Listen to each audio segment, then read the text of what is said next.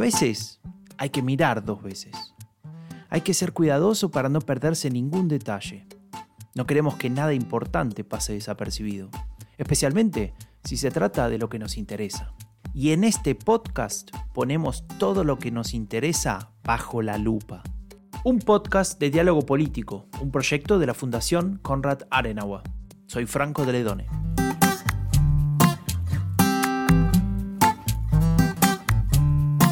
En la actualidad China juega un rol protagónico, no solo por la cuestión del coronavirus en particular, sino porque justamente esta pandemia nos ha mostrado que a través de las últimas décadas China ocupa un lugar muy importante en el sistema mundial, posiblemente demasiado importante. La crisis sanitaria se ha transformado en una nueva oportunidad para los chinos. Por un lado, intentando transmitir un rol de país benefactor y solidario, pero por otro, para reforzar estrategias políticas y económicas en distintos lugares del planeta. Y en medio de ello, se posicionan como los enemigos de Donald Trump, o se dejan posicionar, digamos. ¿Cuál es el lugar de China hoy? ¿Cuál es su estrategia detrás de ese accionar global? ¿Qué lugar ocupa Latinoamérica en ese plan? Preguntas varias que justamente hoy pondremos bajo la lupa.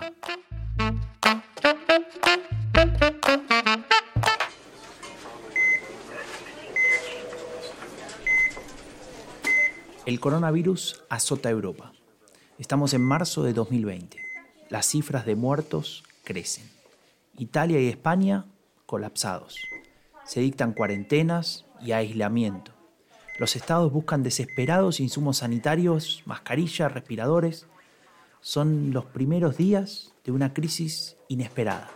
Una crisis que pone a prueba a los sistemas de salud, a los gobiernos y a la propia población de muchos países. En ese momento China ya lleva varias semanas luchando contra el coronavirus. Allí el brote se había desatado algunas semanas antes. Allí la cuarentena ya tenía lugar en Wuhan. Y allí parecían tener la situación bajo control. O al menos eso querían comunicar las autoridades hacia la comunidad internacional. Hoy en día casi todo el mundo eh, ve eh, equipos de China y de Cuba y de Rusia, eh, aterrizando en otros países, eh, ayudando con medicinas, con aparatos, con máscaras, muy simbólicamente eh, bien hecho. La guerra de propaganda, de cierta manera, lo saben haciendo, hacer muy bien. Quien habla es Frank Pries, el director adjunto del área internacional de la Fundación Konrad Adenauer.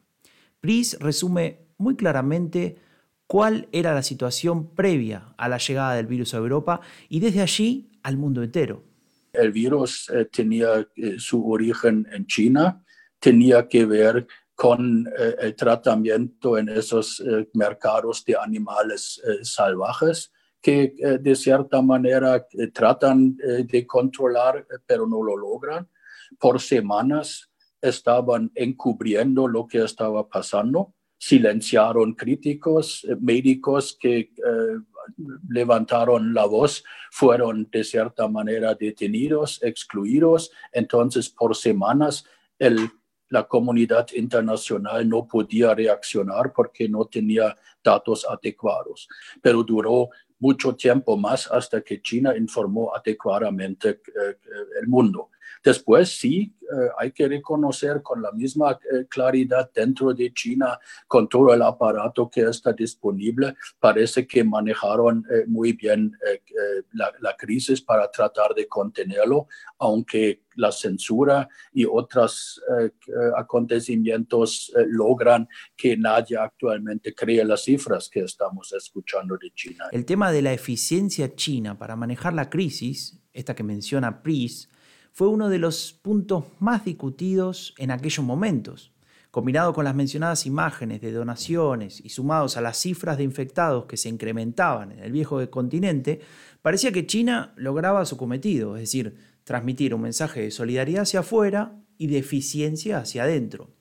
Esto lo explica el periodista Juan Pablo Cardenal, autor de varios libros sobre el país oriental e investigador asociado a CADAL, es decir, al Centro para la Apertura y el Desarrollo de América Latina. Pues hay una motivación política y es que el, gobierno chino pues, ha, querido, está queriendo mandar a, su propia población y al resto del mundo eh, pues un mensaje.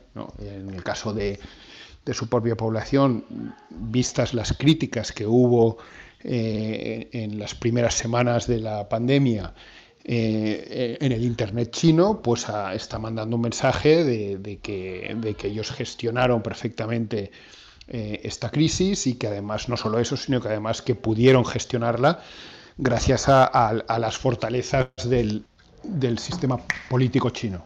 Segundo mensaje destinado a las audiencias internacionales y tiene que ver con, con mandar el mensaje de que China pues, es un país eh, no solo fiable, que ha gestionado bien la, pandemia, sino que además es un socio eh, internacional responsable y además generoso.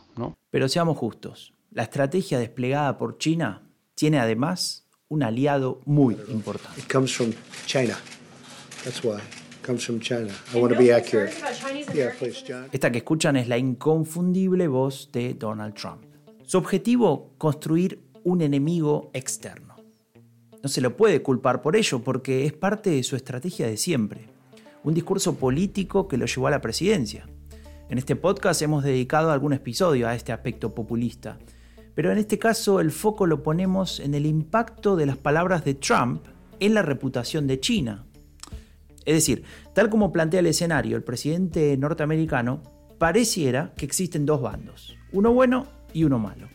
Y casi que nos vemos tentados a elegir, China o Estados Unidos. Juan Pablo Cardenal no tiene dudas. Esto se trata de un falso dilema. Pues posiblemente, yo creo que mucha gente juzga a China por comparación con Estados Unidos. ¿no? Eh, yo creo que, eso es un error, ¿no? creo que son dos cosas distintas. Creo que podemos ser perfectamente críticos de, Estados Unidos o, del mundo occidental en general y eso no hace mejor al régimen chino. ¿no? Pero la gente, muchas personas tienden a hacer eh, eh, esa comparación y yo creo que es errónea. Esta reflexión nos obliga a profundizar sobre la estrategia de China, si queremos entender mejor esta cuestión. Y para eso tenemos que poner el enfoque en un proceso que va mucho más allá de la pandemia actual, bastante más allá.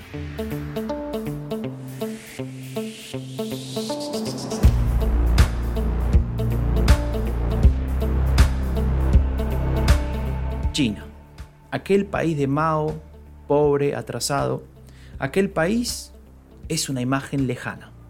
Hoy vemos a una China diferente, potencia mundial.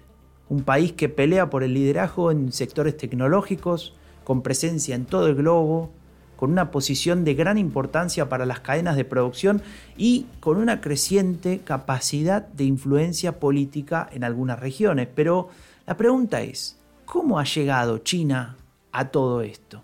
Todos sabemos de, dónde venía China, uno de los países eh, del mundo, eh, con muchísima pobreza, eh, con, todas las consecuencias del maoísmo y, y, 40 años después estamos hablando de la segunda economía del mundo. Bueno, siempre se ha dicho que eso tiene que ver con las, con las iniciativas que, del, Partido Comunista, de cómo gestionaron los tiempos, con el, con el arquitecto de todas esas reformas que fue Deng Xiaoping. Eso es, eso es así. También es verdad que eh, hay que darle mucho crédito al propio esfuerzo del pueblo chino, pero hay, hay un factor que no siempre se, se, atiende convenientemente, ¿no? y es el rol jugado por, las, por, la inversión extranjera. Eh, China puso en, en, aquella época, en los años, a partir de los años 80, cuatro o cinco incentivos encima de la mesa, la mano de obra barata, las, leyes, legislación medioambiental laxa, eh, exenciones fiscales, un yuan infravalorado. O sea, eh, y ahí eso provocó, pues eh, atrajo un montón de inversión extranjera que fue clave. Un poco después en el tiempo, tras su ingreso a la Organización Mundial del Comercio y su progresivo crecimiento en términos de aportes en otros organismos internacionales como el FMI o la Organización Mundial de la Salud, China despliega la iniciativa Belt and Road, que algunos también llaman la nueva ruta de la seda, una iniciativa que muestra su visión geopolítica.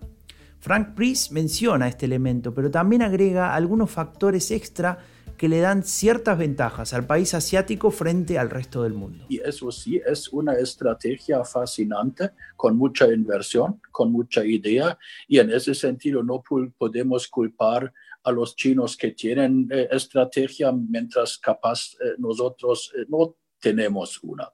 Tienen un capitalismo del Estado muy fuerte, con todas las consecuencias.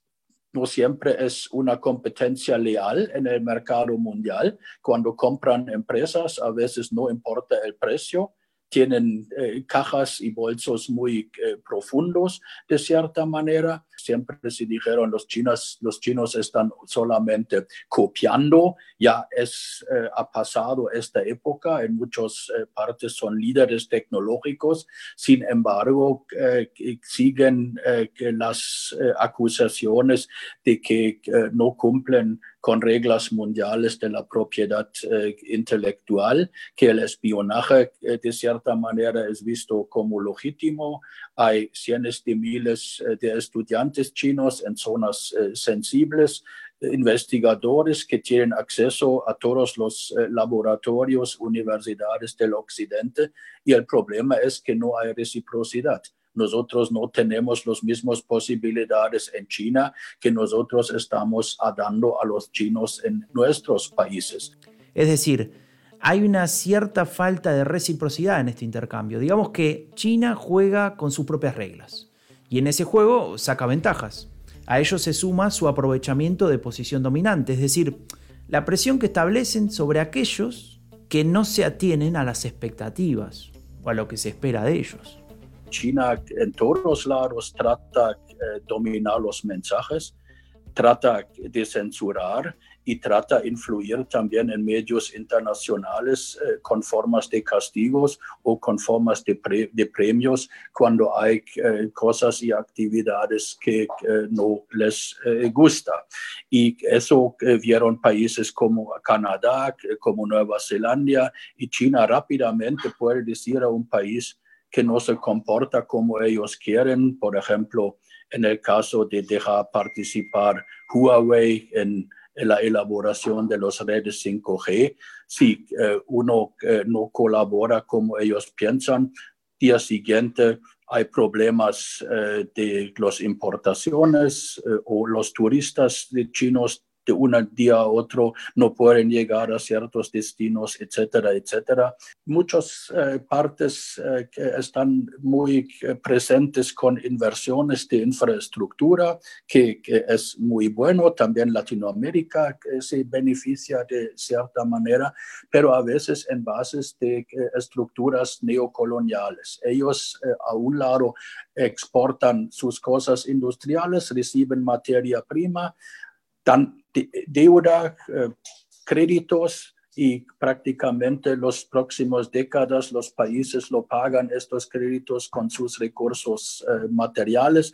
Los contratos son completamente eh, discrecionales, nadie sabe exactamente qué premisas tiene, qué forma, de cierta manera tienen las condiciones y eso también hace eh, o causa una dependencia que es eh, muy grave.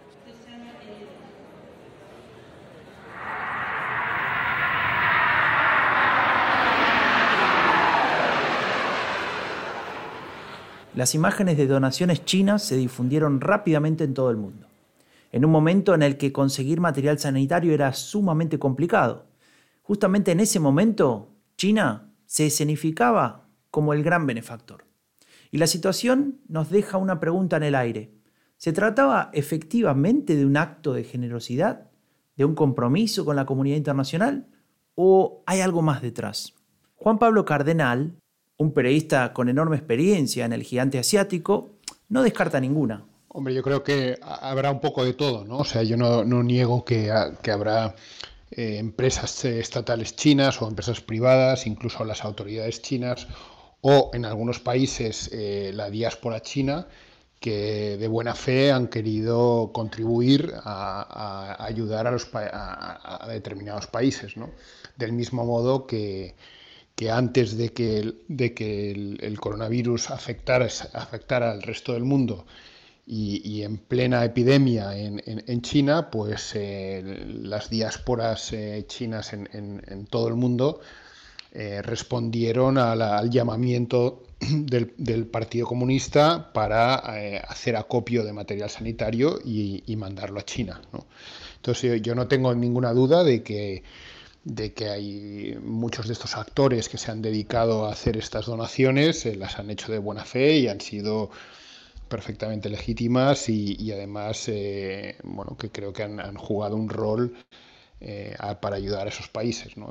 Lo que es cierto es que eso no nos, no nos, debe dejar, no, no, debe, no debe impedir que veamos eh, que detrás de, de, de esa campaña de donaciones pues hay una motivación política y es, es que sean en los últimos 40 años han podido llegar a ser la potencia que son eh, gracias a, su a poder haber, a poder haber a poder interactuar perdón, eh, con el resto del mundo como lo han hecho. yo creo que ese es el fondo de la cuestión de por qué ellos, eh, en medio de lo que para mí ha sido una, una gestión de la crisis, han visto en peligro este status quo que tanto les ha beneficiado durante los últimos 40 años. Y por esa razón están intentando pues, mostrarse al mundo y, dar una imagen eh, para, impedir que le pidan responsabilidades a China eh, los, distintos eh, actores internacionales.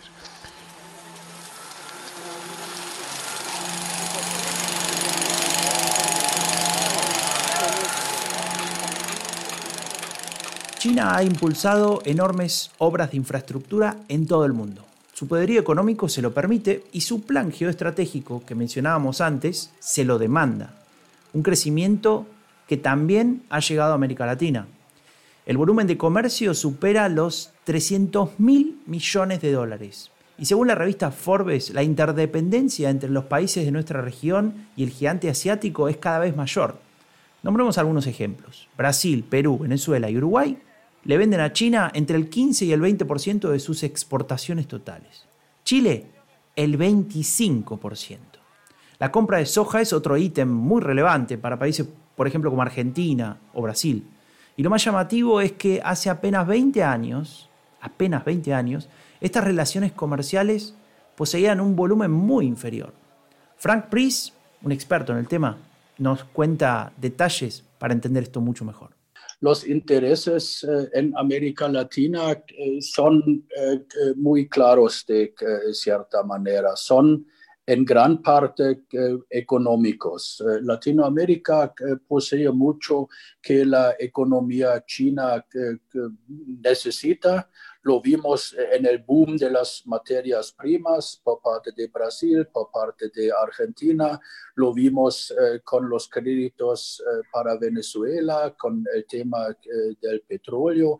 Así que eso es muy complementario a lo que China necesita y China lo ve a estos países al mismo tiempo eh, como mercado para sus eh, eh, exportaciones industriales. Con algunos otros países como México no está tan fácil porque China también está con ellos en fuerte competencia, por ejemplo, el mercado de los textiles en Estados Unidos, etcétera, etcétera. Allá eh, también se nota también las fricciones eh, en el momento cuando el balance comercial va eh, demasiado desafortunado por América Latina. Pareciera que China es un agente positivo que activa la economía, que trae las inversiones, que no hace preguntas incómodas y que en caso de pandemia también es un benefactor, un donante generoso. Pero, tal como indica Cardenal, es posible que todo ese conjunto de beneficios deba ser mirado con una lente un poco más exigente. Otro debate distinto es eh, qué beneficio le está dando todo eso, toda esa presencia china a, la región. Obviamente no, no, creo que se pueda generalizar, creo que hay que ir país a país. Pero bueno, hay algunos ejemplos de países donde se anuncian muchas cosas, se materializan pocas y, no estoy seguro de que detrás de esas cifras mágicas o esas cifras millonarias siempre haya una inversión, porque muchas veces eh, de lo que hablamos son de, préstamos. Es cierto que son préstamos que sirven para hacer grandes infraestructuras que de otro modo eh, a lo mejor no se podrían eh, acometer. Pero bueno, creo que, detrás de, esos grandes números hay que hacer un análisis más, fino. ¿no? Lo que sí veo que está increciendo en la región, y eso es, es, relevante al hilo del rol tan protagonista que, China está, creemos que va a tomar en, un futuro próximo, es en, cómo China está ganando en influencia política en, América Latina, ¿no? y lo hace eh, obviamente eh, con el viento de cola de, su poderío económico, eso es indiscutible, pero también porque tiene una, una campaña, eh, perdón, tiene una, una estrategia de poder blando en la región. ¿no? La tiene en, otros, en otros, lo tiene en África, lo tiene prácticamente en todas, en todos los, en todas las regiones del mundo, adaptándose como hace, como saben muy bien hacer los chinos, adaptándose localmente, pero es una, es una estrategia destinada a, buscar aliados y a, aliados en, en, cada uno de esos países, que estos aliados son los que eh, de alguna manera eh, son importantes en su ámbito en las sociedades eh, receptoras. Y bueno, pues tienen muchísima más presencia ahora mismo en los medios de comunicación latinoamericanos, los institutos Confucio están desplegados por toda la región, hay muchísimos acuerdos de colaboración entre think tanks y universidades chinas con sus pares latinoamericanos. O sea que la, creo que en resumen la, presencia china en, América Latina a nivel económico no va a cambiar, eso es una cosa que hace 15 o 20 años apenas existía, era un jugador testimonial, ahora es un jugador principal, eso ya lo tienen y eso no va a cambiar. Lo que sí creo que va, que va a cambiar, porque desde hace desde el año 2016 eh, ya, ya, se empezaron, a ver los frutos de esa estrategia, es eh, China tratando de, conseguir aliados en América Latina y de tener más influencia en el ámbito político, pues para poder eh, de alguna manera monopolizar la imagen que el resto del mundo, y en este caso América Latina, tiene de China. La influencia creciente de China en nuestra región tiene como contracara algo que señala Frank Price con gran atino. Los otros poderes han dejado un espacio vacío. Es eh, un desastre que Estados Unidos actualmente deja un vacuum en organizaciones internacionales, por ejemplo, que China eh, está llenando eh, gustosamente Hoy en día eh, escuchamos al presidente Trump que, ellos piensan salir eh, de la Unión Mundial eh, de la Salud en lugar de tratar de reformar con la WTO. Es exactamente el mismo caso y vemos que China está aprovechando esos espacios. Ahora en el Comité de Derechos Humanos, de cierta manera, eh, casi un chiste con otros socios como Venezuela, como el Sudán, como el Irán, eh, decidiendo quiénes son los reportores eh, sobre temas como libertad de expresión, derechos de las mujeres, etcétera, etcétera. Pero es así entrando en vacuum que el occidente y países democráticos están dejando. Entonces, allá es necesario también un containment, una forma de eh, líneas rojas también en política eh, de industria, en eh, actividades dentro de organizaciones mundiales. ¿Cómo podemos manejar esto? ¿Cómo podemos mantenernos dentro de la competencia? Para Europa es un gran tema si Europa no quiere eh, ser a un lado eh, americano o otro lado chino, decidirse entre los dos. Queremos tener voz y voto propio, pero eso con una eh, Unión Europea desunida no va a ser posible. Entonces, nosotros llegamos a la decisión que se necesita más integración, un continente fuerte, un continente competitivo Alemania está muy eh, eh, interesado en trabajar en una alianza de multilateralistas, de ver con quién eh, podemos más o menos coincidir en valores y también en intereses y formar alianzas y no dejarnos dominar de potencias grandes. En eso solamente no es China, sino también hay otras potencias grandes.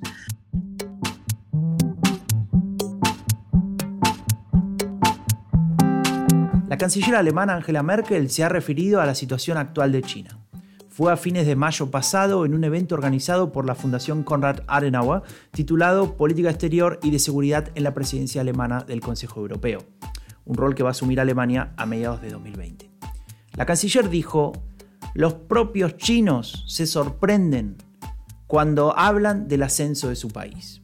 En su autopercepción se ven como una civilización de 5.000 años que sencillamente vuelve a su lugar central en el escenario mundial. Un lugar que tuvieron durante siglos. Con esta frase, lo que la canciller Merkel está señalando es la determinación de China para tener ese rol central. Y esa determinación es enorme. Y así lo están construyendo, con una estrategia de poder blando. Una capacidad para ir penetrando diferentes niveles en distintos ámbitos. Y claro, esto impacta en cada lugar del mundo, en cada región, en cada bloque, en cada país. Y cada uno de ellos tendrá que ser lo suficientemente astuto para no quedar atrapado en una relación de dependencia, especialmente luego de esta pandemia, que claramente ha alterado el sistema mundial. Hay una vieja maldición china que dice, ojalá que vivas en tiempos interesantes. Tal vez justamente eso sea lo que nos toca vivir hoy.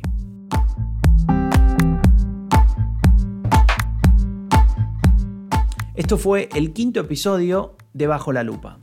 En estos tiempos de pandemia no olvides de cuidarte y cuidarnos respetando las indicaciones de las autoridades. Acordate que depende de cada uno de nosotros. Yo soy Franco de Ledone y esto fue Bajo la Lupa, un podcast de diálogo político, un proyecto de la Fundación Konrad Adenauer. Nos escuchamos muy pronto.